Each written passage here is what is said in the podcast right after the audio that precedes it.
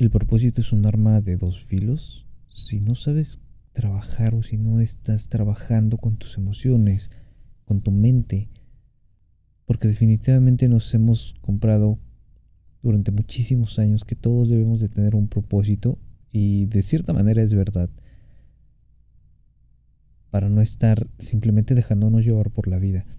Pero cuando no estamos trabajando con nosotros, cuando no nos conocemos, cuando eh, las cosas se nos salen de las manos y realmente toma el control, la vida por nosotros, las emociones por nosotros, la mente,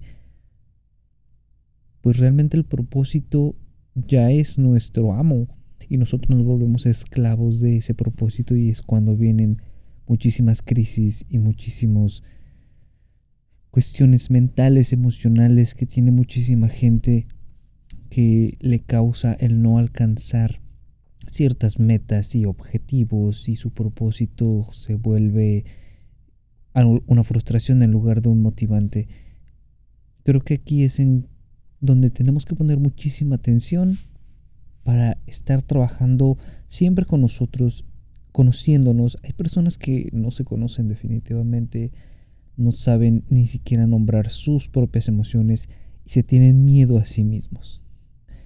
Qué, chistoso que las personas nos tengamos miedo a nosotras mismas.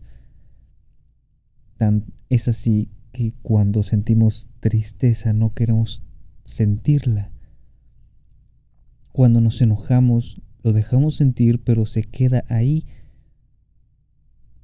Y ni siquiera sabemos por qué, por qué se queda, por qué la dejamos, por qué permitimos que nos domine. Pero es por la falta de conocimiento propio.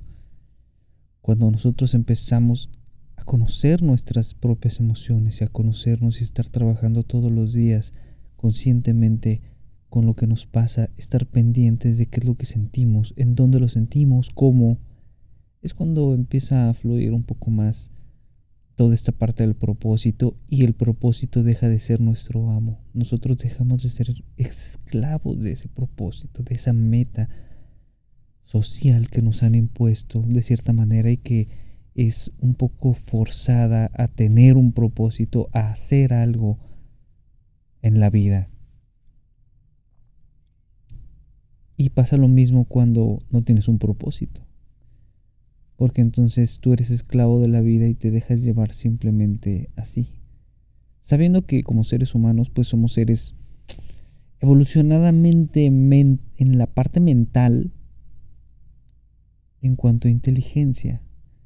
Somos más evolucionados que los, los demás seres en la Tierra.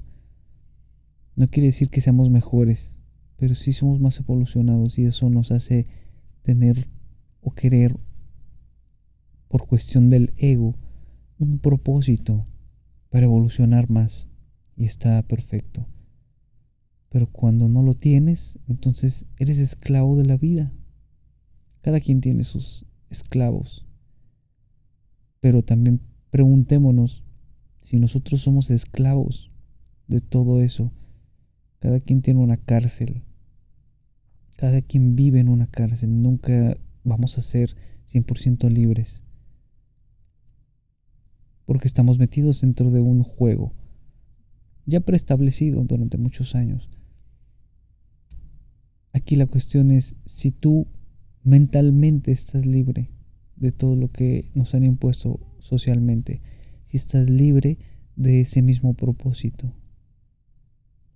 ¿Ya te lo has preguntado?